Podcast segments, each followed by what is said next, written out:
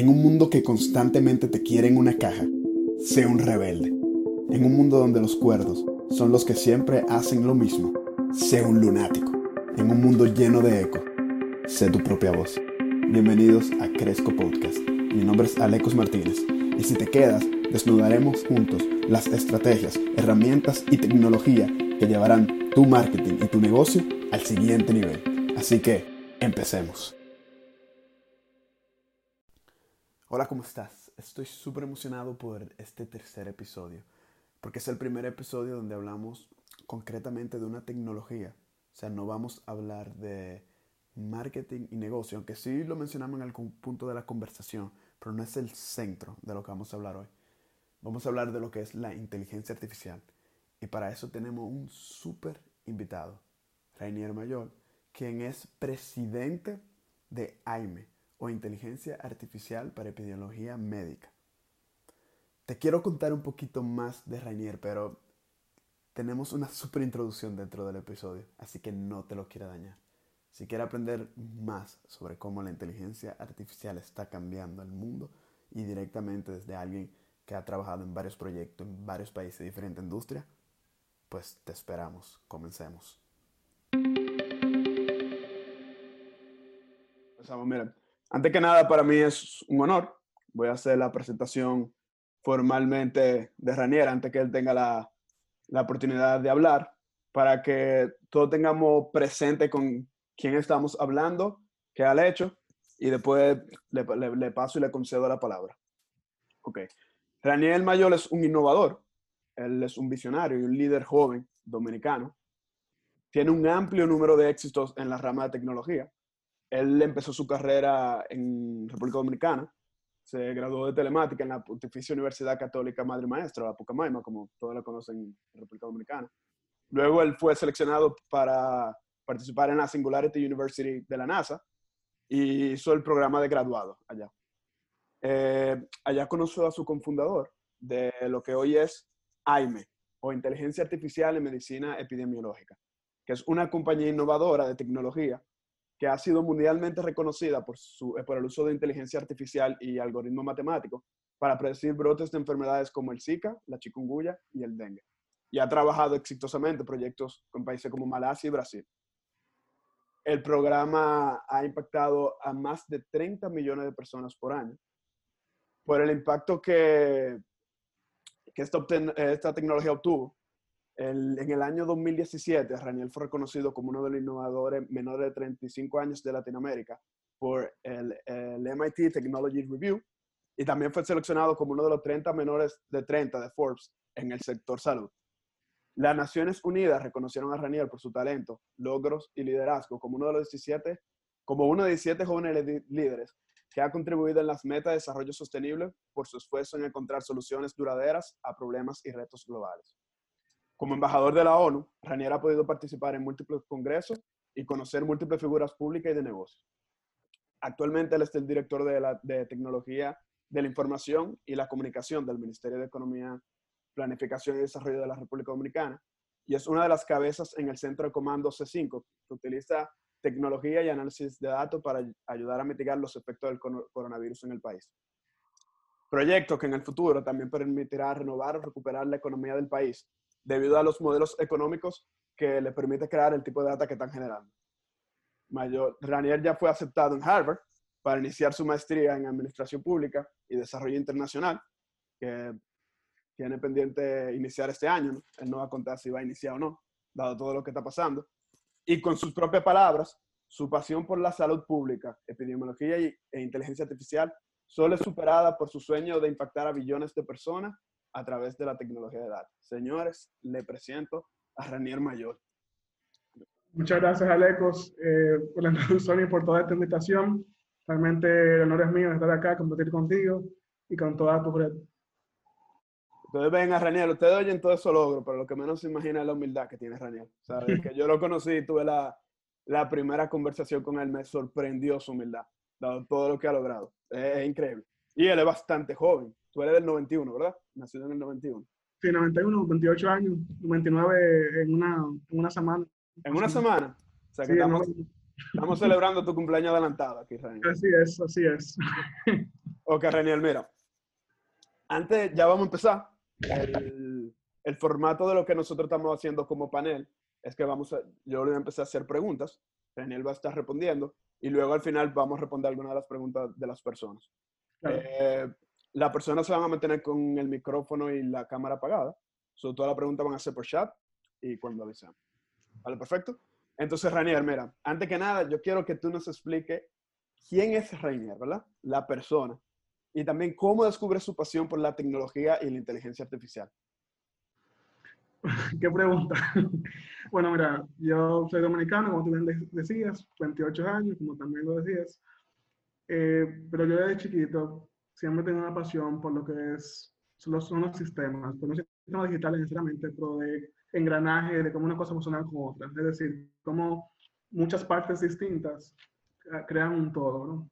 Entonces, eh, desde chiquito siempre me gustó mucho lo que es la física, no tanto la matemática, pero mucho la física, especialmente la física eléctrica. Y yo recuerdo que decidí estudiar telemática, número uno, por una razón personal, de que eh, mi familia fue afectada por varias, vamos a decir, cosas negativas, que yo entendía que la tecnología podía solucionar eso. No sabía cómo, pero sabía que si algo yo quería, si algo yo quería innovar, era con tecnología. Y recuerdo entonces sentarme con todos los pensos de varias universidades y yo dije, no, mira, telemática es la que más física tiene, la que más tema tecnológico tiene y por allá que yo voy por eso. Entonces, eh, gracias a eso, gracias a esa carrera, realmente me abrió mucho los ojos de cómo funcionan las cosas en términos técnicos. Pero un año luego de graduarme, en 2015, eh, me recomendaron un libro que se llama ¿Por qué fracasan las naciones? Y ahí yo entendí un poquito, eh, básicamente, todo el aspecto social de lo que hoy en día vivimos. El libro decía, en resumen, que las naciones fracasan cuando tienen un mal liderazgo.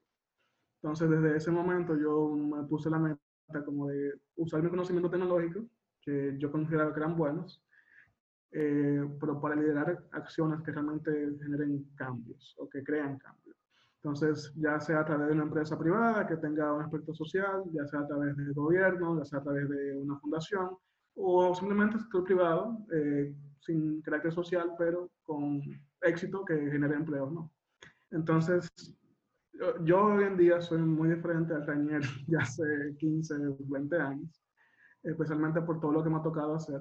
Eh, yo, por ejemplo, nunca me imaginé que iba a presentar a líderes del mundo en, tan poco tiempo o que tenía que cambiar un poquito como yo pensaba porque eh, yo era bastante tímido, eh, pero todo eso se va con una, toda la experiencia que uno va absorbiendo. Entonces, algo que me gusta mucho a mí es viajar, pero viajar con fines de trabajo, porque cuando yo trabajo realmente impacto personas. Pero cuando viajo también me doy cuenta que realmente no somos tan diferentes. Vamos a decir, una persona de Singapur dominicana, hay diferencias, claro, eh, pero también lo que buscamos es lo mismo, que es ser feliz, tener familia, eh, una persona mejor a tener dinero, pero con el fin de estar cómodo. Entonces, yo diría que gracias a esas experiencias acumuladas con este proyecto, la perspectiva que yo tengo del mundo ha cambiado bastante, muchas veces, pero hoy en día yo considero que lo que más importa es justamente eso, ver la manera de crear impacto para poder asegurar esos futuros que realmente quisiéramos. Perfecto. Una pregunta, Ranier. O sea, oímos tu historia y tú has logrado muchas cosas. Todavía voy por la parte personal. ¿eh? ¿Qué, ¿Qué parte de tu personalidad tú consideras que fue la más importante para tú llegar y haber hecho todo lo que tú has hecho? Determinación. Yo, por ejemplo, mucha gente me dice, no, porque tú eres brillante, tú eres inteligente. Yo, no, eh, realmente no es así. Yo conozco mucha gente mucho más brillante que yo, que hasta cierto punto te envidio por cómo le llegan tan rápido las cosas. Yo realmente todo lo que yo he ganado es por trabajo duro. Entonces, eh, por ejemplo, un reconocimiento o, un cliente, todo eso se dio gracias a muchos no. Entonces, eh, siendo muy claro, por cada sí que nosotros recibimos, hay por lo menos 10 no y mucho tiempo perdido. ¿verdad? mucho tiempo de reuniones que quizá uno quiere hacer online, pero no puede porque la persona que, que está de otro lado no le gusta, cosas que, que vamos a decir, eh, soportarle a la gente, todas esas cosas que en un principio generalmente son muy difíciles, pero que ya con la experiencia uno va identificando, generando, vamos a decir, diferentes estrategias para ya sea cerrar un cliente o un proyecto o convencer a alguien de hacer algo. Pero todo eso es con determinación. Realmente yo no creo que yo esté hoy en día si no hubiera sido porque eh, ser un poquito terco, ser un poquito decisivo y, seguir. Eh, es la, esa es la única fórmula que yo veo. Sí, sí. Mucha gente cuando hablan de, si personas que han logrado grandes cosas, muchas dicen que no fue la inteligencia, fue literal la determinación. Ir de fracaso en fracaso sin demotivarse. Oye, Renier, una pregunta. Tú mencionaste a la Singularity University, ¿verdad? Hablamos de eso. ¿Tú le puedes explicar a la persona qué es este programa y cómo impactó en tu carrera? Claro que sí. Básicamente, el programa lo que buscaba era eh, congregar 80 líderes de diferentes países, pero con también diferentes, vamos a decir, backgrounds, diferentes perfiles. Yo, por ejemplo, participé en un programa que había cineastas, periodistas, médicos, ingenieros, artistas, eh, actores, actrices y todo eso. Pero todos tenían una visión común, que era cómo impactamos la vida de millones de personas. Entonces, el programa se enfocaba en dos cosas. Número uno, en tecnologías exponenciales, que son lo que ellos decían, tecnologías que van a impactar a la humanidad eh, en los próximos 10 años o 15 años. Y también en los sectores sociales, es decir, dónde hay problemas. Entonces, se dividían en ocho desafíos mundiales temas de pobreza, temas de corrupción, de política, de agua, de recursos naturales, de cambio climático. Y la manera en que se trabajaba era intensiva, era de 8 a 8 todos los días, incluyendo los domingos. En la mañana veíamos expertos de tecnología y en la tarde expertos de temas sociales. Y por ahí se metían en un proyecto y una cosa a cosa. Entonces, eh, la experiencia realmente, más que lo que yo aprendía ya en términos de currículum, se debe más a, vamos a decir, las personas que yo conocí. Entonces, no solamente mi socio es de allá, pero también personas que hoy en día yo admiro por su determinación en campos muy diferentes de lo que yo trabajo, porque yo, por ejemplo, trabajo en salud, temas gobierno, hay otras personas que trabajan en temas más privados, eh, pero que también están usando problemáticas muy grandes. Y lo que yo más doy gracias por ese, ese ambiente es justamente por esas personas que yo conocí y que también piensan de alguna forma u otra muy similar a uno. Entonces, eh, tú mencionabas algo como que cuando dije lo de determinación, como que era que no, no, no, no ponerse triste y nada de eso, eso, eso es parte. hay que ponerse triste, hay que sufrir las pérdidas realmente, porque eso es lo que nos ayuda a nosotros entonces a celebrar las, las, las wins, las, las ganancias, ¿verdad? Entonces, yo por ejemplo aprendí en todo esto que si yo me niego a sentirme mal, después, cuando pasa algo peor, me voy a sentir mucho peor. Entonces lo que yo hago hoy en día es, me siento mal cuando tengo a sentir mal y me siento muy bien y lo celebro tanto como pueda cuando tengo algo bueno. Eh, pero sí, perdón que vaya a otro tema. No, sí, me imagino. Y podríamos hacer después otra conversación totalmente enfocada en, en la parte personal y todo lo que, cómo, cómo ayuda y a la persona se llega a su éxito. Pero la gente está aquí para hablar de la inteligencia artificial. Y justamente yo quiero que ya entremos en tema.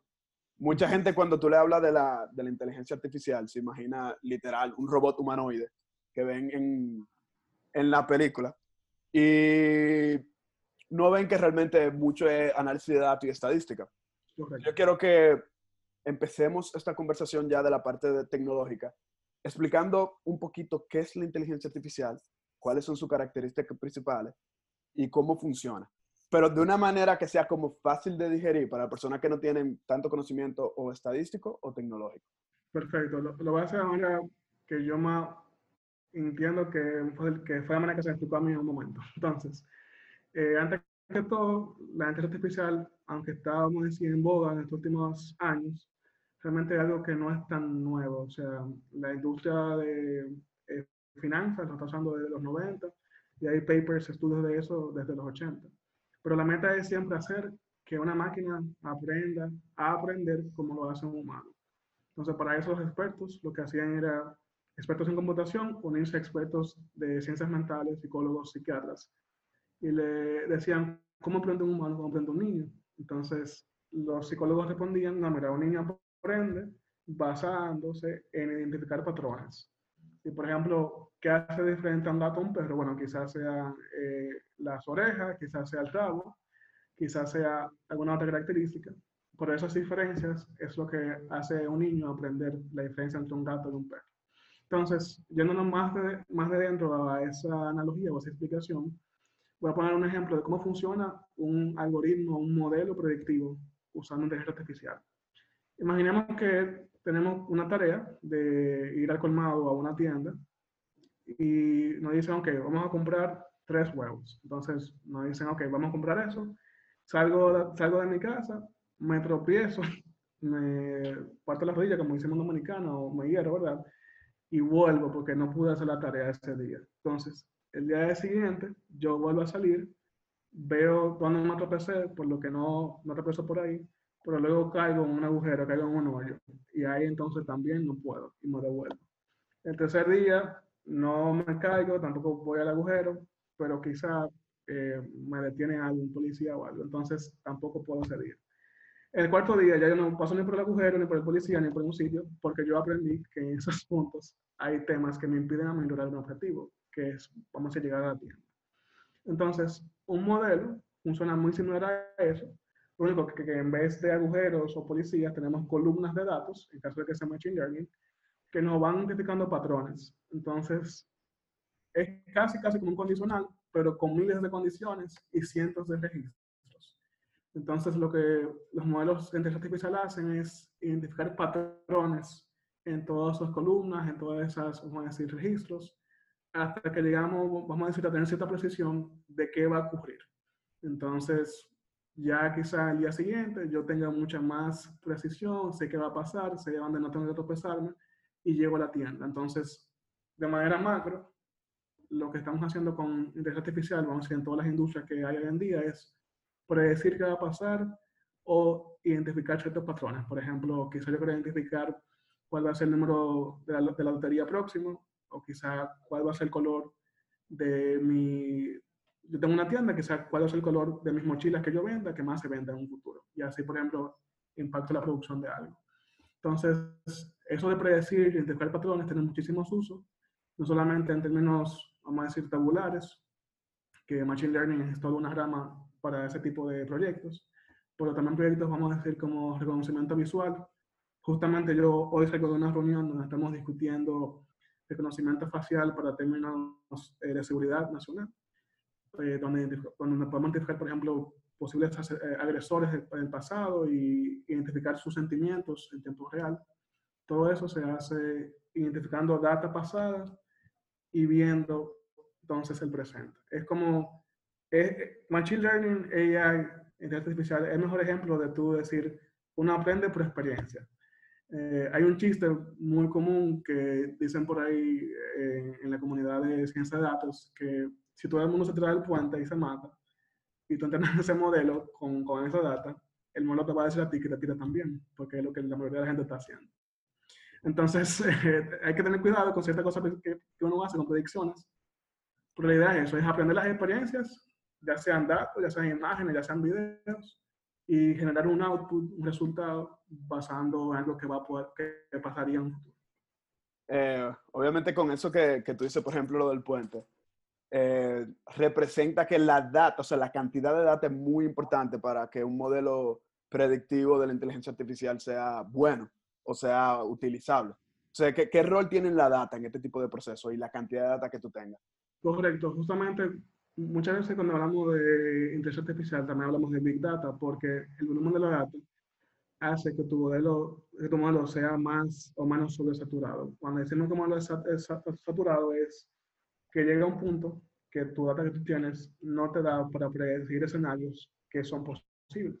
Entonces está saturado para un escenario específico. Eso se debe a que, por ejemplo, tu data siempre esté sesgada a un evento particular. La idea de todo esto es que tengamos una buena representación de la data. En estadística sería una buena muestra que sea heterogénea y que nos permita entonces en esa heterogeneidad encontrar algún patrón. Obviamente la idea de todo esto es que los eventos o sucesos las personas no son tan diferentes y que son un poquito más similares de lo que nosotros pensamos, pero justamente esas similitudes son las que queremos identificar cuando somos modelos inteligentes.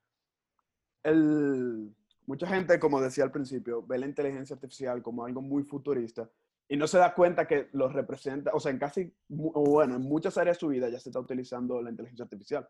Por ejemplo, yo que me dedico a la parte de marketing digital, el algoritmo de Facebook que utilizan para, para la publicidad que te salen en los celulares está basado totalmente en inteligencia artificial y machine learning. O sea, va tomando data de cómo van respondiendo tus anuncios eh, versus el objetivo que tú mismo pones al principio y va aprendiendo solo. Por eso, mientras más presupuesto, mientras más anuncios tú utilizas, mejor predicción y mejor resultado te da Facebook.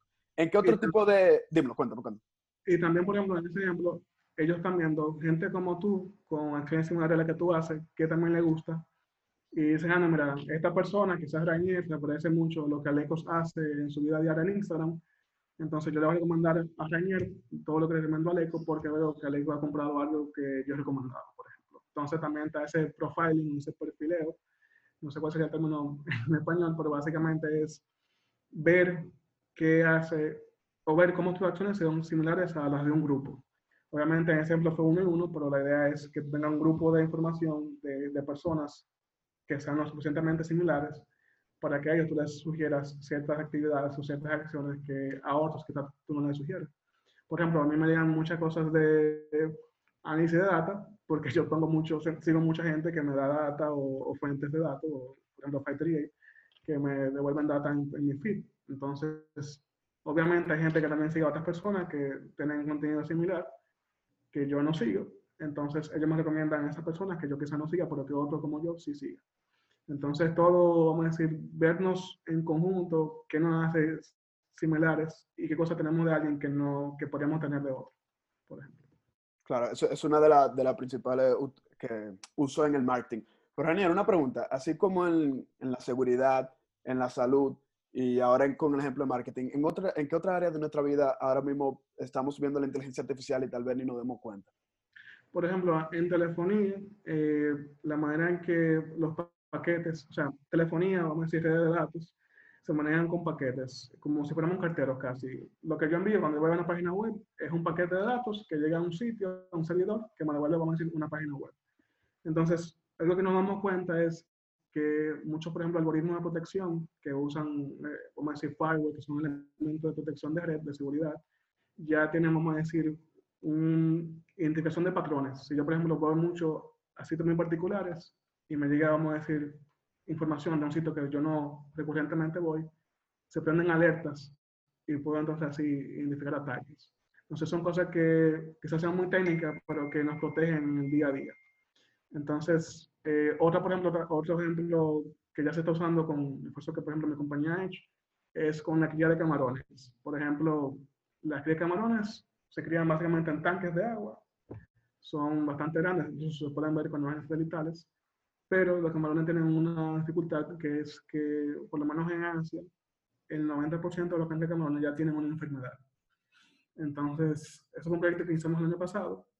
La idea fue entonces predecir qué tanques van a tener algún tipo de enfermedad y qué acción debemos tomar con cierta frecuencia para que no, para que no hayan infectados. Entonces, ya incluso ese camarón que llega a los platos de esas personas en Indonesia, por ejemplo, ya llegan, llegaron ahí porque sobrevivieron y porque pasaron cierto nivel de calidad que quizás nuestro algoritmo permitió que haya camarones más sanos y aumente más producción y que sea algo más rentable incluso para el productor.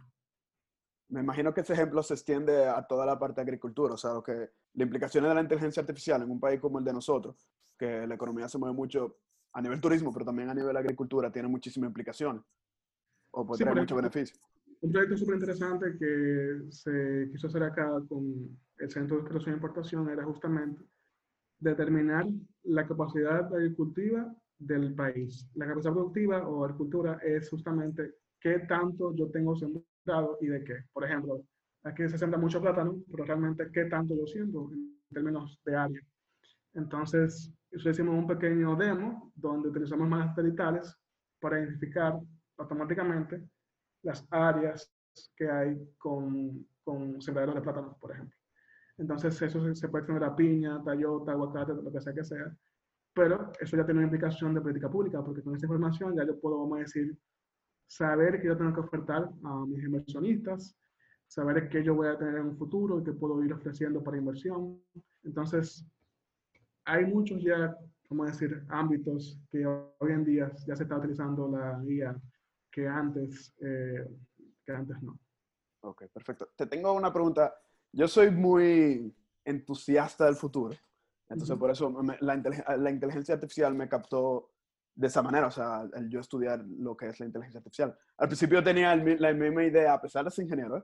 tenía la misma idea que tenía la mayoría de las personas que relacionaba el humanoide con la inteligencia artificial. Y después fue que me di cuenta que era un, una máquina predictiva, básicamente, lo que es la inteligencia artificial. Pero te tengo dos preguntas basadas en, eso. Ok, uno, ¿hacia dónde no puede llevar la, inteligencia artificial en el futuro solo como la inteligencia artificial per se? Y dos, hacia, o cómo potencializa otro tipo de tecnología.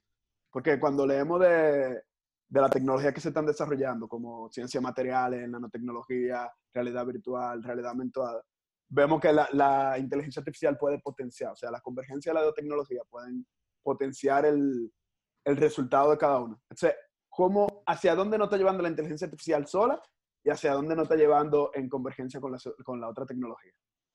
Perfecto, aquí voy a aprovechar, voy a aplicar algo que realmente creo que da mucho valor a la conversación, que no es tan técnico, pero voy allá básicamente en mi experiencia trabajando con varios países eh, en varias industrias, me he dado cuenta que, como tú dices, mucha gente no sabe lo que es. Entonces, cuando se le explica y se da ejemplos, ocurre algo muy bonito que cuando yo me emociono en mi trabajo, que es que se cambia la percepción de la persona. Por ejemplo, cuando yo, empecé a trabajar con dengue y con Zika en Brasil, eso fue en 2016, una de las tareas que nosotros hicimos fue mostrarle lo que teníamos y lo que hacemos a enfermeras ¿Por qué enfermeras? Porque ellas son las que reportan los casos en, los sistemas de salud. Y le queremos como, como que eh, decirle la importancia de su trabajo. Entonces, cuando se le presentó, ellos tenían una percepción primero y una percepción después. Entonces, cuando se, ellos entendieron lo que, lo que era, ellos me decían, pero podemos tener esto para cólera, para diabetes, para tal cosa, porque ya entendían el potencial de la tecnología. Entonces, justamente en estos últimos años yo he visto que la percepción de la gente y que el conocimiento de la gente también ha cambiado y que ya, aunque todavía no hay tanto como yo quisiera, ya hay más apertura. Entonces, gracias a esa apertura y a ese conocimiento nuevo, yo pienso que todo nuestro sistema, vamos a decir, social o de impacto público va a ir mejorando. ¿Por qué lo digo? Porque ya hay expertos en datos, en ingeniería de datos, en ciencia de datos, que están llegando ya a trabajo del sector público y, y, no solamente pueden ver lo que se está haciendo hoy en día, pero sugerir nuevos proyectos que nos harían análisis de data, que nos permitirían evaluar el proyecto de una manera mucho más avanzada y rápida y que va a, claro, a eficientizar todo el trabajo que se hace hoy en día. Entonces, yo pongo mucho en juego siempre la parte social porque a través de eso, las decisiones más importantes que se toman a nivel mundial, que son las decisiones de gobierno, las que afectan a millones de personas directamente, se van a ver eh, beneficiadas de toda una data para tomarlas, que antes era o muy difícil o casi imposible. Entonces, gracias a eso, yo estimo un crecimiento mucho más rápido de cómo avanza nuestra humanidad. Eh, también la creación de nuevos trabajos, como siempre. Recuerdo ver un comercial en, en de los 90 de la nueva Macintosh, que reporteros decían que eso va a acabar con el trabajo como lo conocemos y que va a haber mucha gente sin trabajo. Entonces, vamos por ahí también, vamos a tener muchos nuevos trabajos nuevos y otros van a desaparecer, pero claro, siempre todo se hace, todo se hace para qué? Para aumentar la productividad de lo que hacemos. Entonces, obviamente lo que se, como así, se prediga, se prediga en, se predice, perdón, en, en Singularity es justamente la singularidad, que es donde converge todo el conocimiento, toda esa parte que sería como ciencia ficción. Obviamente vamos a llegar ahí en un punto, yo no estoy de acuerdo con la es que dicen muchas personas que menos de 100 años, pero la idea es que con toda esta data que se genera, vamos a conocer cada persona en el futuro y converger todo realmente. Por ejemplo, lo que estamos haciendo aquí hoy en día en salud pública, por ejemplo, y ya volviendo a un tema, vamos a decir más concreto, es justamente coordinar entre diferentes sectores, coordinar con salud pública, coordinar con el Servicio Nacional de Salud, coordinar con la Fuerza Militar, coordinar con eh, el COE, por ejemplo, con economía. ¿Para qué? Para que se comparta data y para que con esa data nos haga más análisis y realmente podamos llegar a algo mucho más útil en la toma, en la toma de decisiones. Tú dices algo muy importante que me acordé que lo leí en estos días justamente, que mucha gente eh, reaccionó en contra de la computadora porque decía que iba a perder empleo. No me acuerdo el factor exacto, pero cuando tú te ibas a la data, decía que por cada trabajo que se perdió se generó aproximadamente 2.7. No el número exacto, no me acuerdo cuánto es. Entonces la data te decía lo contrario. Y que muy, muy probablemente la inteligencia artificial vaya a hacer lo mismo. Va a cambiar el empleo, obviamente, va a ser disruptivo en cierta forma, pero se van a generar muchísimo empleo. Y también hay tecnologías que dependen de la interacción de las dos. O sea, de la inteligencia artificial, pero que la decisión al final la toma cierto, cierto experto. Y básicamente eso. Entonces, es bueno que la gente empiece a, a perder el miedo hacia la, el desempleo que podría causar, pero obviamente sí va a haber una reformulación de trabajo. Correcto. Y en cuanto a toda la pregunta de qué, vamos a decir, qué otras tecnologías se pueden apoyar o tener un impacto más grande con la IA, eh, la que primero me llega a la mente es realidad aumentada. El tema de realidad aumentada no es tanto visualizar, pero cómo tanto yo muevo mi cabeza, el ojo, qué voy a enseñar, qué no voy a enseñar, y el dispositivo per se, ¿verdad? Porque podemos tener algo muy útil, pero solamente grande, que sea incómodo, algo que sea un poquito más ligero. Entonces, yo predijo que con la inteligencia artificial vamos a poder identificar un poquito mejor los patrones de movimiento de las personas, con sensores mucho más asequibles, mucho más pequeños. O sea, lo bueno de todo esto es que con data previamente acumulada, tú puedes mejorar la calidad de tu trabajo de una forma muy enorme, porque ya tú tienes una data de cómo tú te comportas. Entonces, con estas camaritas chiquitas que sirven para realidad aumentada, tú podrías también tener modelos que te digan, mira, esta persona se va a mover de esta forma, por lo que tú debes enseñar esto de tal forma. Y eso tú lo puedes hacer con bajo recursos, por ejemplo. Entonces, eh, yo pienso que esa tecnología que tenemos que ir viendo en los próximos años, que va a llegar y que va a cambiar un poquito así como cambiaron los celulares la, la vida de cada quien. ¿En cuántos años tú crees que ya esta tecnología va a estar más presente en nuestras vidas? Dos años. En dos años. Una, una preguntita, Ranier. Ahora vamos a hablar de, directamente de la empresa que, de la cual tú eres cofundador y presidente, Jaime. ¿Qué es y cómo nace? Perfecto, bueno, en el 2015, justamente el primer día de clases en, en Singularity, eh, yo conozco al doctor Desi Raya, y el primer día antes de la primera clase me dice, no, mira, el problema con el dengue es que cuando no sabes qué va a pasar o dónde va a ocurrir algo, un brote, eh, los gobiernos toman decisiones sin base.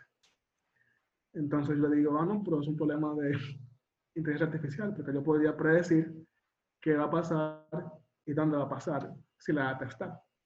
Entonces, eh, en ese mismo día, decidimos entonces, vamos a hacer un piloto de eso que yo acabo de decir. Si tú puedes conseguir la data, la conseguimos. Él es de Malasia, él es malayo, y en ese momento resultó que Malasia había abierto data a aquellas personas que pudieran ayudar con el tema de dengue. Entonces, como que vino todo el niño al dedo, pudimos conseguir la data y logramos lo que es una, una predicción. Entonces, cuando hacemos modelos o construimos este tipo de modelos más inteligentes, hay dos predicciones. Está la predicción matemática, que es la que el modelo te, te devuelve, es decir, yo hago el modelo y le hago un scoring, o vamos a decir, los lo, lo ranqueo, qué tan bueno es. Y eso me da un número, una precisión. Por otro está una que yo encuentro mucho más valiosa, que es la precisión en el campo, que es, tú dices, voy a esperar que pase algo, lo voy a predecir, y si lo predigo con tanta exactitud, tengo tanto por ciento. Si yo, si yo predigo que van a ocurrir 10 brotes, o 9 brotes y ocurren 10, bueno, pues tengo un 90% de precisión, por ejemplo. Entonces, nosotros, el programa era de tres meses de Singularity, y en el primer mes hicimos el modelo, el segundo mes esperamos que pase lo que predecimos, y en el tercero entonces ya teníamos los resultados, que fue una predicción de 88% en el campo, es decir, real. Entonces, en esos momentos, Singularity tenía una competencia interna que le iba a dar eh, 10 mil dólares en bruto, sin ningún tipo de compromiso, a una iniciativa que ganara una competencia y que iba a usar sus fuerzas de networking, de, ¿verdad? de contacto, para ver si podía conseguir un primer cliente o, o una ayuda a un país donde se puede implementar esta, esa tecnología social. Entonces, nosotros ganamos en primer lugar, eh, nos dieron ese dinerito y nos pusieron en contacto con una fundación en, en, Brasil, en Río de Janeiro, quien nos llevó a Río y nos llevó a las autoridades de la ciudad de Río, del estado de Río. Eh, ya conocimos al Ministerio de Salud Pública, tanto federal como local, y hicimos una prueba con data de griego. Ahí obtuvimos un 84% de precisión, un poquito menos, pero también con una ventana de tiempo mucho más baja, no eran 20 días allá, a diferencia de tres meses en Singularity. Y gracias a eso, entonces, en marzo nos invitan ellos mismos a, ir a Brasil para las Olimpiadas para tratar el tema del Zika y claro, también del dengue, porque en ese momento el Zika ya estaba, vamos a decir, en sus buenas, como dicen los mexicanos. Fuimos allá con un grant que nos consiguió la fundación y ya ahí vimos, yo vi por primera vez lo que es estar en salud pública de un país y ayudar con temas de datos. La, la, la, dinámica fue la siguiente, ellos nos pasaban datos, nosotros la, analizábamos y semanalmente tenemos reuniones donde decimos a ellos, mira, está pasando esto, predecimos esto y recomendamos esto. Entonces, muchas veces seguían nuestro lineamiento, otras veces el, el, los fondos no nos daban para hacerlo, pero a través de eso conseguimos, vamos a decir, ya una prueba en el campo real que nos dio, vamos a decir, eh, con qué comer, ¿verdad? O qué presentar cuando vayamos a otro país. Y ahí yo decido entonces crear una compañía eh, ya formal con ese track record eh, ganado. Entonces, a partir de ahí, lo que hicimel fue ir a varios países o varias ciudades, empezando por Malasia, que era donde mi socio es nativo, y ya luego de unos seis meses conseguimos el primer contrato con un estado allá, que fue el estado de Penal. Luego de eso, ya a nivel nacional, y ya, bueno, ya, ya estamos el año pasado, donde estamos trabajando con varias enfermedades, tanto a nivel público como a nivel privado, con aseguradoras, y ya luego de eso con el COVID. Una pregunta, Raniel. Eh, ¿Cuál es el principal impacto que tiene en el mundo, el tipo de soluciones que, que AIME provee? Muy fácil. Es tú poder guiar o que el servidor público que está ahí con la solución sepa qué hacer. Entonces, es cierto que tenemos personal muy entrenado, vamos a decir PhDs, por lo menos en Malasia, Singapur, que son expertos en salud pública, son médicos con PhD, por ejemplo, pero no tienen ese nivel de expertise tecnológico. Entonces, tú no puedes poner a una persona que ha sido entrenada a tomar decisiones, a sentarse, a analizar un Excel manualmente, diariamente, que va a tener errores, porque yo lo he visto. Entonces, número uno, le quitamos ese peso a las personas que son expertas en tomar decisiones. Ellas tienen no solamente todo un abanico de posibilidades de información que puedan ver en la palma de sus manos con varios clics, sino que también tienen predicciones eh, con cierto grado de precisión que ellos pueden confiar en. Entonces, lo que hoy en día pasa es que ellos simplemente abren ese dashboard o esos, esa página de esos dashboard, discuten entre ellos y dicen, vamos a hacer esto hoy, por ejemplo en vez de tener todo ese trabajo técnico ahí que lo atrasa.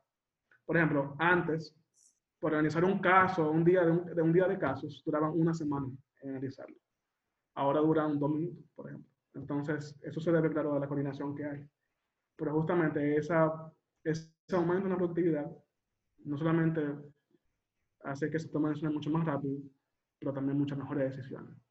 Y claro, los recursos que tú inviertes ahora son mucho más enfocados y mucho mejor utilizados. Nosotros, tenemos dos metas. Número uno, proteger a la ciudadanía y proteger el sistema de salud. Para nosotros el sistema de salud es muy importante porque es el que suple todas las necesidades que va a tener la ciudadanía. Entonces, proteger la ciudadanía y proteger el sistema. Y eso es lo que estamos logrando poco a poco. ¿De dónde nace tu propósito para entrar en el mundo de la aplicación tecnológica en el área de salud? Bueno, eh, en Dominicana, desde chiquito, vamos a decir, uno le dice lo que es el dengue y que el mosquito hace eso. Eh, pero como yo lo vi de primera instancia con algo que pasó en mi, familia, que no solamente mi madre, pero también varias primas tuvieron dengue. Entonces, yo ahí fue que entendí realmente el peso que tenía la enfermedad.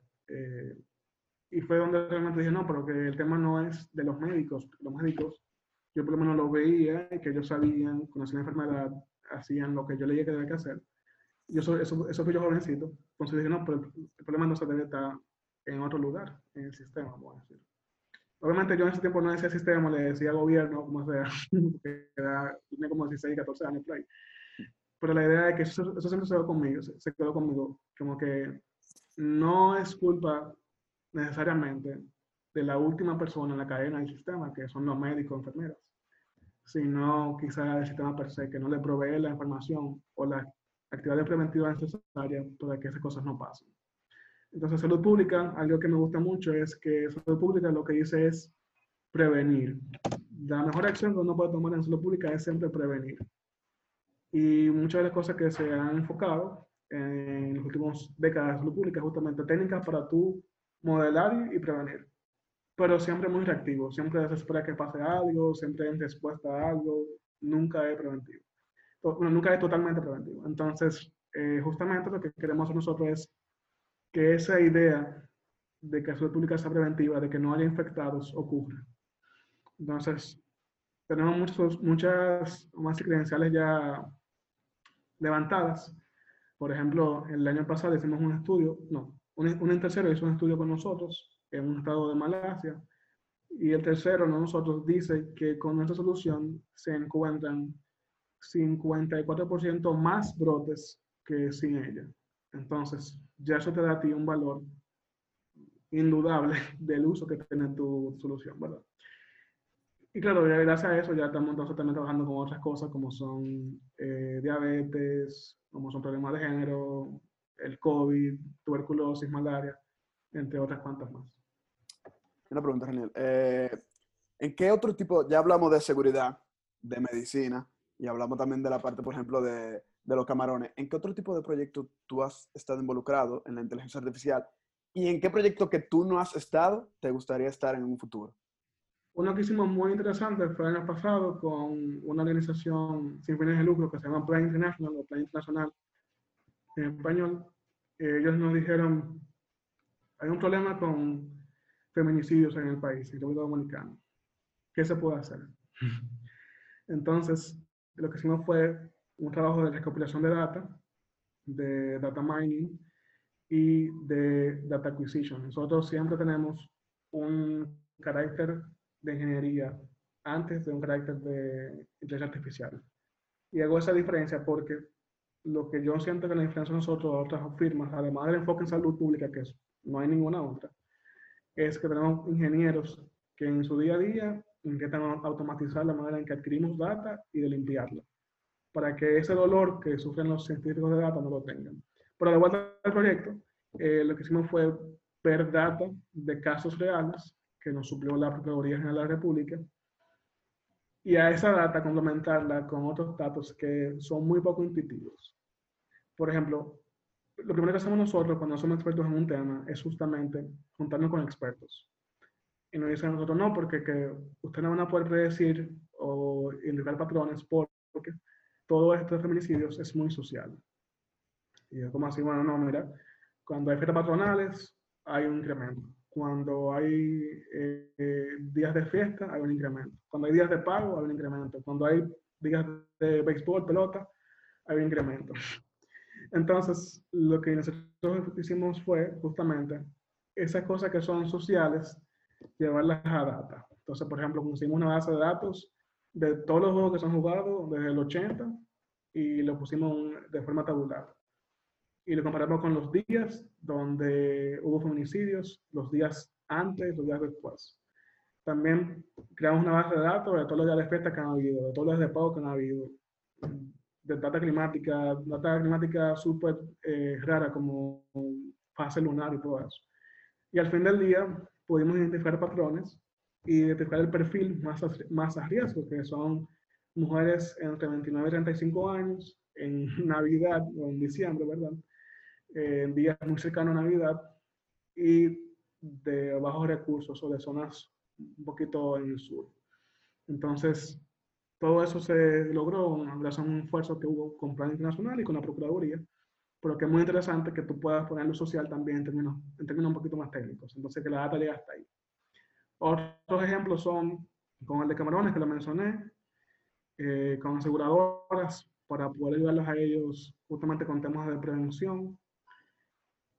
Y siempre he querido, aunque no he podido, eh, tener algo con datos poblacional o con proyectos con psicometría, pero para el bien. Por ejemplo, yo siempre digo que Cambridge Analytica, ese tipo de instituciones, hicieron algo muy mal, porque hicieron, hicieron fake news y todo eso. y, e influenciaron las personas de manera muy, muy así malvada, por poner algo, por decir algo. Pero que quizás tú puedes usar esa tecnología para influenciar a personas para que donen para una causa o para que dejen de hacer algo negativo. Por ejemplo, en Dominicana un problema muy grande es el embarazo infantil. ¿Por qué no hacemos una herramienta que influya a que personas no eh, actúen de esa manera, por ejemplo? Entonces, ese es el tipo de cosas que me da mucho interés porque tiene que ver con psicología, con población, con data. Y, creo, creo, que puede tener un, impacto muy grande también.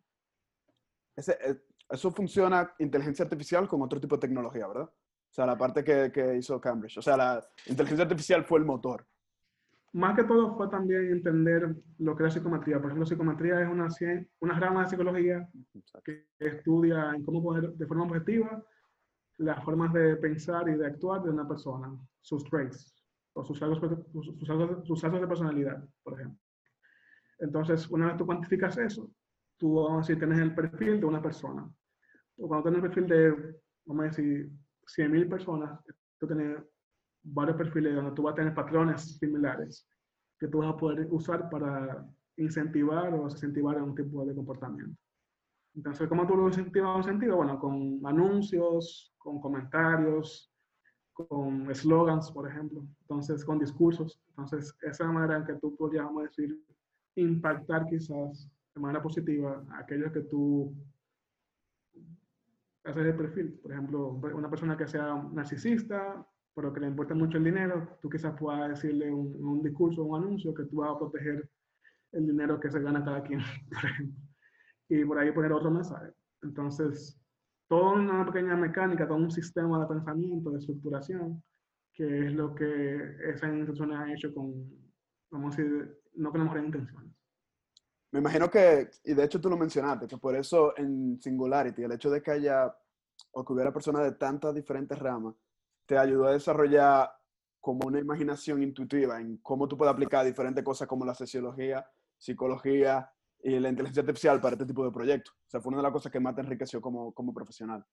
Claro, eh, un punto de tecnología es que la tecnología en sí no es un fin, sino es un medio para un fin. Entonces, eh, por ejemplo, con ciencia de datos, con inteligencia artificial, siempre va a haber alguien que sea, vamos a decir, el domain expert o el experto en un, en un tema. Por ejemplo, en salud pública está mi socio que es experto en salud pública o en epidemiología. En, en, términos de, de, influenciación está la gente que son psicólogos expertos en psicometría. En términos de feminicidios, personas que han dedicado su vida a analizar ese comportamiento de diferentes personas actuales. Entonces, es siempre una actividad en conjunto, nunca o casi nunca algo individual, por el hecho de que tú te especializas, ¿verdad? cuando tú te especializas, tú vamos a decir, te enfocas en unos temas principales. Y claro, cuando tienes ya una persona que se especializa en algo y otra que se especializa en otra cosa, ya pueden coordinar. Perfecto. Eh, ¿Qué está haciendo la República Dominicana en términos de inteligencia artificial para frenar el avance o para controlar el, el avance del COVID-19? Perfecto. Yo llegué hace dos semanas al país, estaba por ejemplo en Malasia, y lo primero que yo hice fue justamente bueno, se me dio perdón, una posición donde yo tenía cierto poder de coordinación, o cierto poder, vamos a decir, sobre la situación. Entonces, lo primero que hice fue convocar una reunión con cada uno de los actores, y no solamente con sus ministros o directivos, pero con sus personales operativos. Entonces, entre esos actores está Salud Pública, el Servicio Nacional de Salud, eh, el COE, las Fuerzas Militares, el Ministerio de Defensa, el Ministerio de Economía, de Presidencia, entre otros. Y esa fue la primera vez en nuestra reunión personal técnico a compartir qué se estaba haciendo y qué necesitaban. Con la meta o con las metas, número uno, de poder ayudar uno entre otro y número dos, en compartir datos. Entonces, hoy en día ya tenemos muchas integraciones, tanto públicas como privadas, de cada uno de los puntos donde el COVID puede estar desde una persona que hace un reporte en la aplicación móvil, hasta un laboratorio que nos reporta un resultado, hasta un hospital que nos dice cuántas camas con COVID hay ocupadas, por ejemplo, o hasta una emergencia que tiene un paciente positivo. Entonces, ya sabemos, vamos a decir, dónde está el paciente, qué está haciendo y qué está pasando con el sistema. Entonces, ya con esa base, vamos a decir, tan útil y que esperamos que se quede post-COVID, porque nunca antes ha habido esa coordinación, lo que planeamos hacer es justamente predecir, predecir dos cosas. Número uno, las curvas epidemiológicas por eh, municipio y por escenarios. En salud pública se usa mucho el escenario eh, más favorable, menos favorable y neutro. Eh, que, por ejemplo, en, en, el menos favorable tú vas a tener más casos, en el más favorable tú vas a tener menos casos por municipio. Segundo es predicción de los insumos que se van a necesitar. Por ejemplo, quizá ahora haya 20 camas, por decir un número, ocupadas con pacientes COVID, quizá mañana haya 21 o 22. ¿Por qué esto es importante? Porque, por ejemplo, en materia de economía, planificación y desarrollo, se trata mucho el tema de cooperación internacional y de donantes. Gente que quiere donar, que quiere dar camas o ventiladores, o países que quieren dar un tipo de apoyo, ya van a poder hacerlo mucho más efectivamente. Ya, ok, mira, en tal municipio no hay cama disponible y se estima que van a necesitarse cinco mañana, o la semana que viene, por decir algo más realista. Entonces, ah, no, pues yo voy a donar cinco camas en este municipio, por ejemplo. Entonces, esos son el tipo de cosas que queremos hacer. Y claro, ya con esa coordinación, el tiempo de respuesta es mucho más corto. Ya si un paciente resulta ser positivo, ahí mismo sabemos quién es ese paciente, qué comorbilidades tiene, qué salario tiene, en qué zona vive, vive en una zona de riesgo, por ejemplo. Sabemos quiénes son sus dependientes o si, o si es dependiente de una persona. Y eso nos ayuda a nosotros a decir, ah, no, mira, hay que priorizar el seguimiento de esa persona porque tiene mayor riesgo que otra hay que ver sus familiares porque posiblemente también tengan eh, algún tipo de riesgo porque su tipo de zona donde vive tiene una densidad poblacional más alta que muchas otras zonas. Eh, hay que trasladarlo de un sitio a otro. ¿Qué emergencia que está más cerca? ¿Qué ambulancia perdón, en la que está más cerca? ¿Y a dónde y qué hospital que más recursos tiene disponible? Entonces, ese tipo de respuesta ya se está dando con esa velocidad, por ejemplo. Cuando yo estaba haciendo mi investigación, eh, llegué a leer en, en un periódico que decía que toda la data que, que se estaba recogiendo en estos centros de, de, operaciones de inteligencia artificial del COVID no solo iba a ayudar para la crisis de salud, sino que se podía utilizar para predecir modelos económicos que podían ayudar incluso en la recuperación de la economía. ¿Qué, qué se está haciendo en, en, términos de eso? Justamente. ¿O qué se puede hacer? Como te decía, yo en este momento soy parte del comité COVID, pero también del MAPID, que es Ministerio de Economía, lo chulo de eso es que incluso hay áreas que normalmente no están involucradas que sí lo están. Entonces, por ejemplo, en, en economía tenemos directores que son especialistas en economía, que tienen todo un personal, 20 o 30 personas que son analistas económicos, que también reciben esa información de los infectados, de, obviamente con, con data obviamente segura y sin ningún tipo de información personal, pero que permite a ellos eh, hacer análisis mucho más concreto, decir, mira, hay que usar una política pública más restrictiva o menos restrictiva, hay que cambiar la manera en que se abren en, que, que se debe pensar abrir la frontera o, o hacer alguna actividad económica. Y ya se planea hacer varias cosas, por ejemplo, nada concreto, obviamente, pero eso es todas cosas que se han discutido, por ejemplo, es tener un híbrido en la manera en que abrimos la economía. Se está pensando, y repito, nada concreto, pero se está pensando en abrir ciertas actividades económicas en ciertas provincias. Quizá, por ejemplo, para ponerlo más concreto, quizá manufactura tenga un índice muy pequeño de riesgo porque puede reducir el personal y se puede hacer, por ejemplo, en provincia de la Altagracia, porque tengo muy pocos casos, por ejemplo. Eso quiere decir que provincias más eh, afectadas, como por ejemplo Santiago o Duarte, no tendrían ningún tipo de económica abierta, porque o sea, el modelo define que no es necesario. O que es necesario mejor dicho, que es necesario cuidarlo un poquito más. Entonces, justamente, es el tipo de decisión que se están tomando con datos. O mejor dicho, el tipo de, análisis que se está haciendo con datos. La decisión ya queda de la máxima autoridad. Okay. Ah, o sea, que están proveyendo la data, o sea, están utilizando los modelos económicos para hacer predicciones de cuáles son los lugares con menos riesgo para, para incrementar el, o bueno, para iniciar el proceso económico de nuevo. Por ejemplo, sabemos ya quiénes son los infectados y tenemos un número de cédula tenemos data de TCS, que es la Tesorería de Seguridad Social, y sabemos qué gana cada persona, pero también qué empresa pertenece y qué sector económico esa empresa pertenece a. Entonces, por ejemplo, podemos decir, mira, este sector económico es el que ha sido más impactado por COVID. Entonces, en estas regiones o en estas eh, provincias, no debe abrirse la economía porque son las que más quede con ese sector, por ejemplo. O al revés, quizá un sector sea el que más se haya afectado y hay que abrirlo en todo el país porque no se, no se prevé que vaya a ser un problema. Pero no creo. Va a ser un híbrido donde vamos a tomar en cuenta actividades económicas y geografía. Entonces, posiblemente se haga algo así. Pero ya lo que creo que ha dicho es que ese análisis se está haciendo no solamente para ayudar en temas de salud, pero también en términos económicos. Un poco de lo que hablábamos hace un ratico era de cómo la inteligencia artificial podía converger con, con el ser humano, que es un ejemplo práctico. O sea, se utiliza datos para predecir eh, con un modelo económico cuáles son los, las industrias que tienen un menor riesgo de contacto si vuelven, pero al final la decisión la toma el ser humano, eh, teniendo tal vez eh, información intangible que no se han podido entrar en el modelo económico. Pero tú crees que en el futuro la inteligencia artificial va a ser capaz de considerar todos los intangibles y tomar la decisión sola. Y deberán permitir, deberíamos permitírselo. Quizás todo es algo muy, muy fuerte porque quizás en tu tiempo todo no sea incluso necesario. Pero recordemos que, por ejemplo, este tipo de decisiones son macro decisiones, son decisiones que se hacen bajo agregados.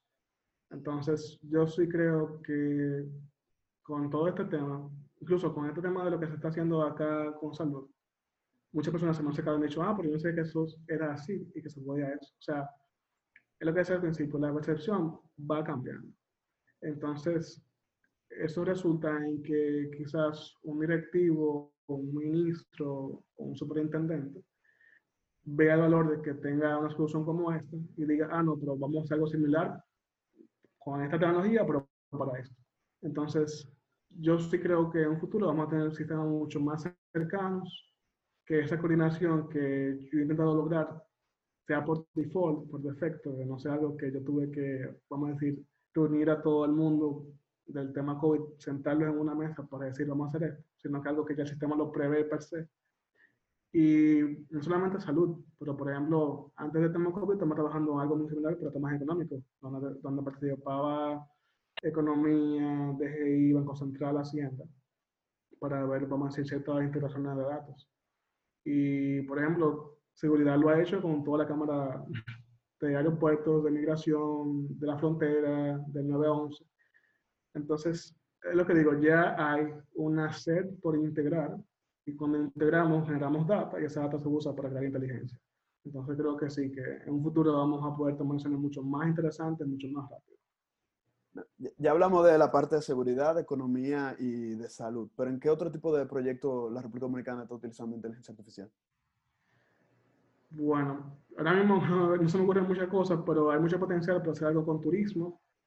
Eh, yo considero que muchas de las cosas que están pasando en el turismo o que pasaban antes de la crisis COVID, que realmente ha sido afectada, no solamente aquí, pero todo el mundo, podríamos mejorarla con turismo. Estoy diciendo cosas como, por ejemplo, identificar dónde están los turistas, qué están visitando, qué no están visitando, por qué están visitando algo y por qué otra cosa no.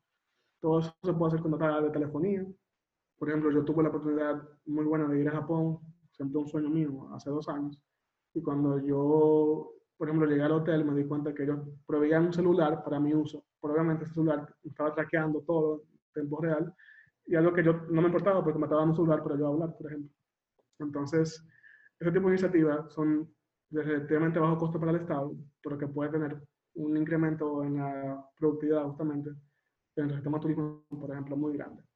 Entonces, no solamente para traquearlo y para saber que promocionar, pero también para temas de seguridad del mismo turista. Es decir, ese turista, dónde estuvo, eh, estuvo cerca de algún acontecimiento negativo, le tengo que negar la visa en el futuro, tengo que irlo a buscar. Entonces, es muy interesante lo que podemos hacer con pocos recursos y con temas de datos. ¿Cómo pueden las empresas, ya yéndonos un poquito más al sector privado, empezar a ejecutar programas de inteligencia artificial? ¿Y en qué área tú recomendarías que iniciaran? Bueno, las empresas tienen una ventaja muy grande, que es que las empresas son las que han sido más impactadas mucho más rápido. Yo diría que empezamos siempre con la parte de ventas, porque es la que más beneficio le va a sacar más rápido a la empresa, pero el impacto más grande va a ocurrir en la parte operativa. Eh, yo, por ejemplo, he visto proyectos que automatizan eh, la parte contable toda, desde leer facturas hasta poner un reporte, hasta hacer un pago automático o caso automático Entonces, ¿qué es la ventaja de eso? Bueno, yo le quito esa tarea manual y repetitiva a un, a un contable y nada más tomo la decisión final de revisar y de hacer el pago que tenga que hacer, por ejemplo. Por incluso en términos de leer documentos, por ejemplo, en, empresas legales eh, o, o legales, todo ese tema de buscar precedentes, eh, analizar textos, documentos, decretos, todo eso, todo eso se puede automatizar.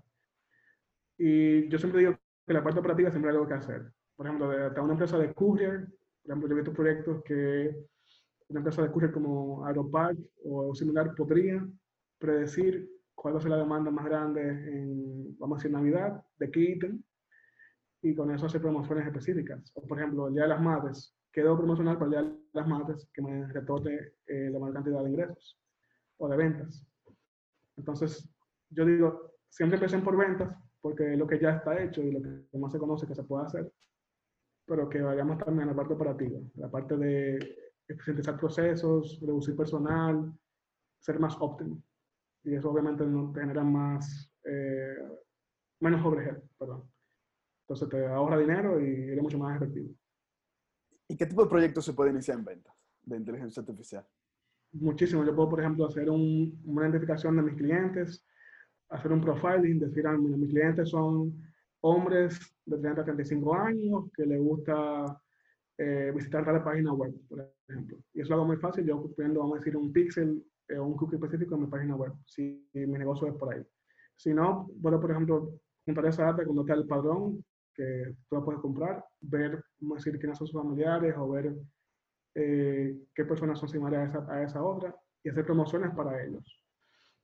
Eh, puede incluso en términos de influenciar el producto, es decir, quizá eh, yo responda o quizás pueda incluso hacer ciertas promociones de diferentes estratos de la población y ver cuáles que mejor me resultan para esa población. Si yo, por ejemplo, tengo una empresa grande y tengo clientes de todas las edades, yo puedo hacer promociones específicas para cada tipo de edad o para cada tipo de región.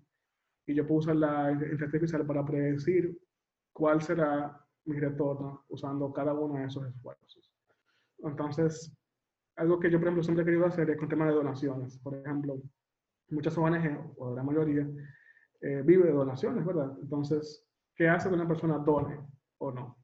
Entonces, hay factores vamos, climáticos, factores de días de pago, factores de la economía y factores de cómo se promociona esa, esa ONG o esa asociación sin de lucro. Entonces, todas esas son respuestas que con data, si existe, se pueden responder. Y la puedo utilizar. Si yo, por ejemplo, sé que mis donaciones se van a incrementar si yo publico mis anuncios a las 12 de la tarde, en días de sol claro, cerca del día de pago, pues entonces es algo que yo, de forma muy barata, estoy logrando hacer. Y una pregunta, o sea, las pequeñas y medianas empresas pueden entrar en este juego, o sea, pueden entrar en potencializar la inteligencia artificial para tener mejores beneficios ahí hay un límite por el tema de la cantidad de recursos que ellos generan o de data que ellos generan. Por ejemplo, una pequeña empresa puede que tenga unos 20, 30 clientes y a eso ya realmente no es muy relevante para ellos. Pero sí, por ejemplo, depende de la empresa también, porque por ejemplo, tú puedes tener pequeñas empresas que sean de eh, payment gateways o de vías de pago, por ejemplo, un PayPal o, o algo así, por ejemplo, hay una muy famosa que se llama Klarna, que está en Europa, no si la conocen, que no es súper macro, pero tampoco es tan pequeña, es una mediana empresa más o menos. Ellos generan muchísimos datos porque ellos son plataformas de pago. Entonces, ellos, al no ser tan grandes, pueden identificar patrones de quiénes son los que están usando sus tarjetas o sus eh, interfaces. Y, por ejemplo, identificar a quién promocionar, a quién no, hacer alianzas con diferentes empresas. Por ejemplo, si yo veo que la gente compra mucho qué sé yo, McDonald's, o quizá pueda hacer una alianza con McDonald's y, y, aprovechar todo eso. Y todo eso se puede, no solamente viendo la data, vamos a decir, de manera objetiva y graficándola, pero proyeccionando también qué va a pasar. Y si yo preveo que va a haber un incremento en la venta de hamburguesas, por ejemplo, yo intento promocionar eso o alguna decisión relacionada a eso. O sea, que el, el, el, principal problema es, no es el costo de las soluciones, sino la falta de datos. Correcto. Para este, tipo de empresa.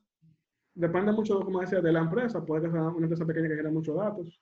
Por ejemplo, en Estados Unidos yo he visto microempresas que, tienen que son telefónicas, que tienen, qué sé yo, unos mil clientes, pero como el trabajo muy técnico, no tienen que tener todo ese personal. Pues generan datos. Entonces, sí, al fin del día todo depende de, la data que tú generes.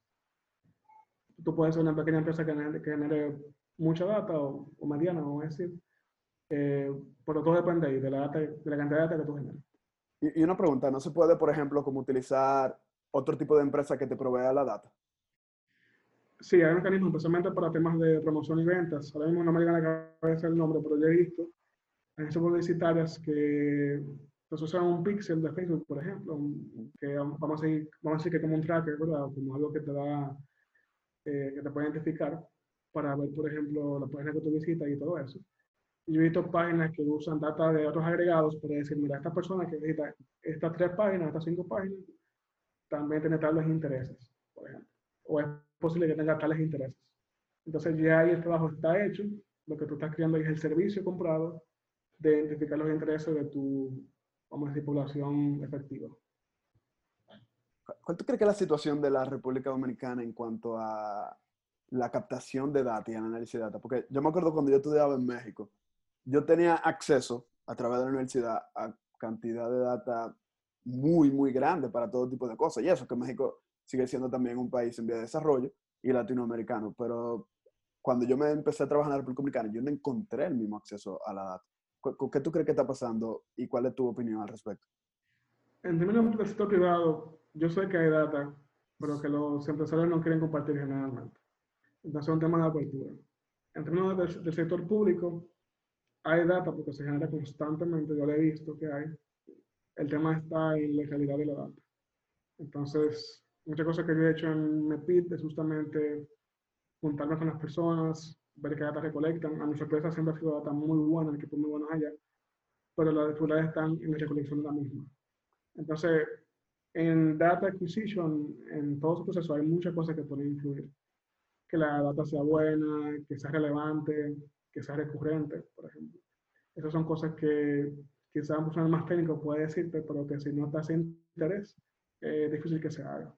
Entonces, como decía, las cosas están mejorando, o vamos a decir, no mejorando, tendiendo a eso, pero se necesita más personal técnico que pueda ser creativo con lo que se está, con lo que se levanta. ¿Y tú crees que en el futuro cercano vaya a haber una mayor accesibilidad a la data que ya existe? ¿O la empresa la van a seguir utilizando como, como una forma de leverage en el mercado? Es un punto bueno también, porque, por ejemplo, no necesariamente tú, una empresa, tenga que hacer un modelo para, para usar la, la IA. Puede que yo contrate un servicio que nada más haga eso, una pequeña empresa que nada más haga un análisis de data de, retail, por ejemplo. Entonces, yo ahí quise haciendo un outsourcing a un servicio que ya está existiendo y, y no tengo que hacerlo yo mismo. Entonces, eso es algo que puedo que va a poder pasar muy, muy, fácil, muy factiblemente, porque pienso que vamos a tener focos especialistas eh, enfocados, vamos a decir, en data, data de ventas o data política, o sea de venta, vamos a decir, venta de aviones o ventas de turismo. Pienso que vamos a tener esas soluciones ya preempaquetadas que va a permitir mucho más accesibilidad a esas micro y pequeñas empresas a ver data de patrones y todo eso que ahora mismo quizás no tengan, no tengan la necesidad o la data para poder desarrollar. O sea, ¿tú crees que hay una buena, o sea, ahora mismo eso puede ser una buena oportunidad de negocio o una buena oportunidad de proyecto social, la captación y análisis de datos en la República Dominicana? Y no es solamente social. Por ejemplo, si tú te enfocas, por ejemplo, en data que es públicamente abierta, como por ejemplo data de la superintendencia de bancos, tú puedes ir de crecimiento de los ingresos que tiene cada banco, cómo se compara un banco con otro en términos de empleados, en términos de ingresos, en términos de clientes captados, en términos de cajeros, por ejemplo. Y tú ir haciendo modelos predictivos o data totalmente pública de algo que tú puedas, vamos a decir, dar valor. Y ya con esa apertura tú puedes, vamos a enfocarte, ir a un banco y decir, mira, yo tengo esto, quizás se pueda hacer algo mucho mejor para tu banco específicamente dame acceso a la data. Entonces, por ejemplo, yo sé que, hay mucha data guardada, empaquetada por ahí, que la gente no le da uso, pero eh, yo pienso que cosas como esta que estamos haciendo hoy en día pueden despertar un poquito el interés de todo, de todo ese personal directivo. Bueno, Renier, ya para cerrar un poquito la parte tecnológica, voy a volver a la parte personal. ¿Cuál es tu visión de Renier en 10 años? ¿Y cuál es tu sueño más grande? Sueño más grande es justamente impactar la vida de millones de personas, un billion en inglés, y en 10 años yo espero tener una empresa un poco más grande de la que está ahora, es decir, que haya un crecimiento en la empresa, eh, y que sea, vamos a decir, reconocida por su trabajo. Que no tengamos tanta lucha en el cliente, que ya, siendo muy honesto, esa lucha se ha disminuido mucho porque ya tenemos cierta experiencia y cierta track record. Eh, pero que yo quisiera que la empresa sea como el Google en temas de innovación en salud pública, por ejemplo. Que si tú piensas en innovación en salud pública, ese nicho de especialistas eh, en salud pública piensan en nosotros. Entonces, eso es lo que yo me quisiera en 10 años y la meta más grande, como decía, impactar la vida de un millón de, mil millones de personas. Y con, con, tu determinación y con un propósito tan remarcado, yo creo que sí lo vamos a lograr. Guarden, guarden este, esta grabación va a estar en el podcast. Óiganla y guárdenlo. Y en 10 años busquen a Raniel y vamos a ver dónde están. Mira, Raniel, para cerrar esta parte, luego vamos a pasar, vamos a aceptar solo cinco preguntas. Eh, yo creo que tú le dejes un mensaje a la sociedad dominicana y latina que, o sea, toda la persona que nos llena un mensaje que pueda impactar su vida y que venga de ti. ¿Cuál sería ese mensaje, René? Yo diría que si están enfocando en un proyecto, conozcan bien quiénes son los que se beneficiarán de ese proyecto. Todo esto viene de una lectura que, que se llama The Lean Startup, que dice que los emprendedores, que sean de empresa privada, eh, que sean de eh, nuevas empresas, temas gobierno, fallan porque se enfocan en personas que no realmente van a utilizar los productos que ellos hagan. Que realmente conozcamos a la persona primero, esa persona que va a comprar ese producto, su perfil, y con esa información entonces ir de lleno a una idea. Por lo que nos enfocamos mucho en la audiencia, más que todo. Okay. Eh, vamos a pasar ahora a las preguntas. Pueden escribirle en el chat si alguno tiene. Vamos a aceptar cinco. Eh, empecemos. El chat, no sé si alguno lo están viendo, ¿dónde está? Pero ya está activado. Antes no estaba activado. Ya, ya pueden escribir ahora mismo.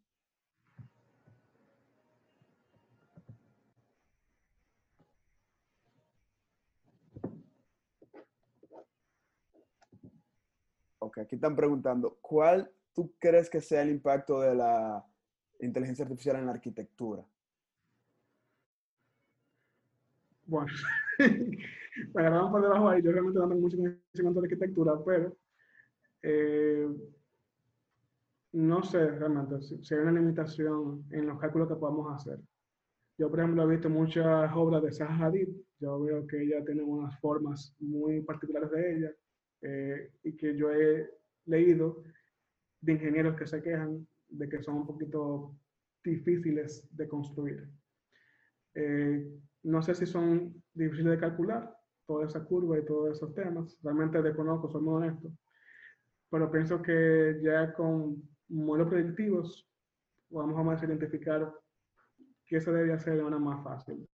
Por ejemplo, ya yo he visto usos de Photoshop donde developers de IA usan modelos para predecir qué es lo que yo quiero hacer con una herramienta de Photoshop y que sea mucho más rápido.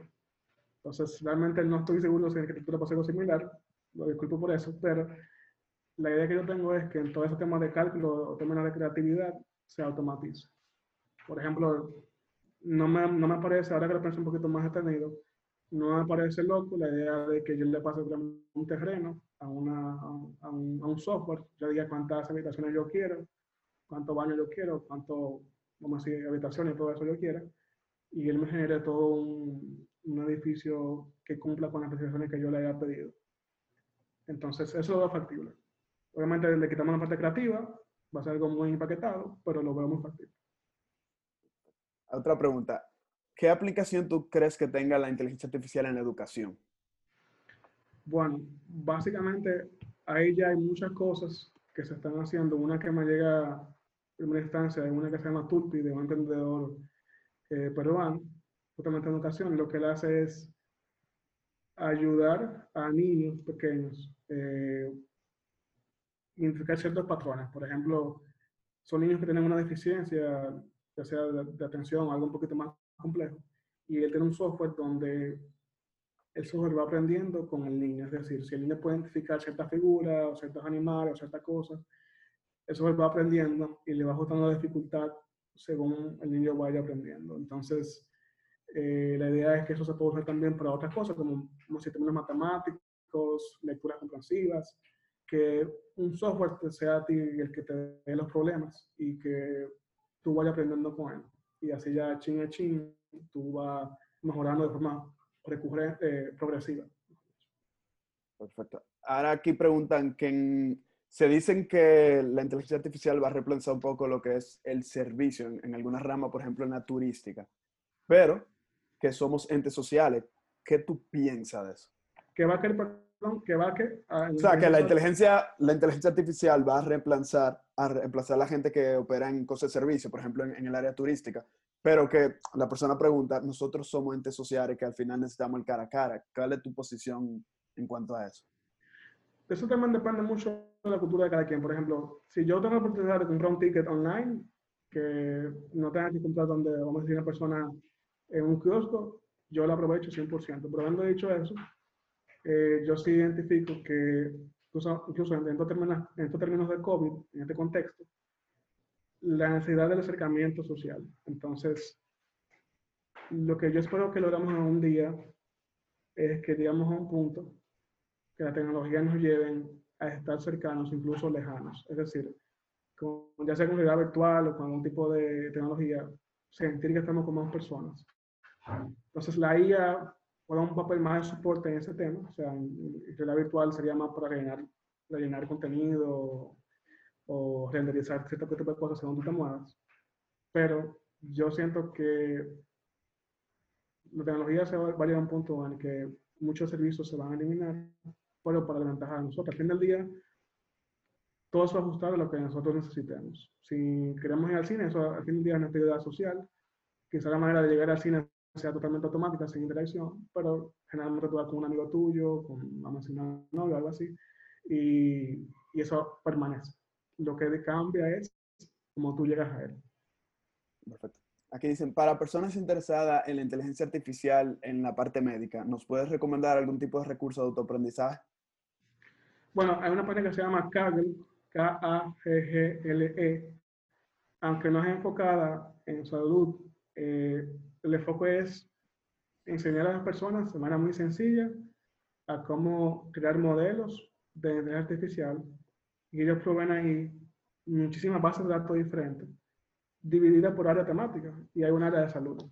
Entonces, pueden entrar ahí, repito, K-A-G-G-L-E.com y ahí hay instructivos gratis, instructivos, clases, data para descargar y ahí pueden ir aprendiendo poco a poco eh, lo que es todo esto de manera un poquito didáctica. Vale, vamos ya, solo quedan varias preguntas, pero solo vamos a responder dos más por cuestión de tiempo.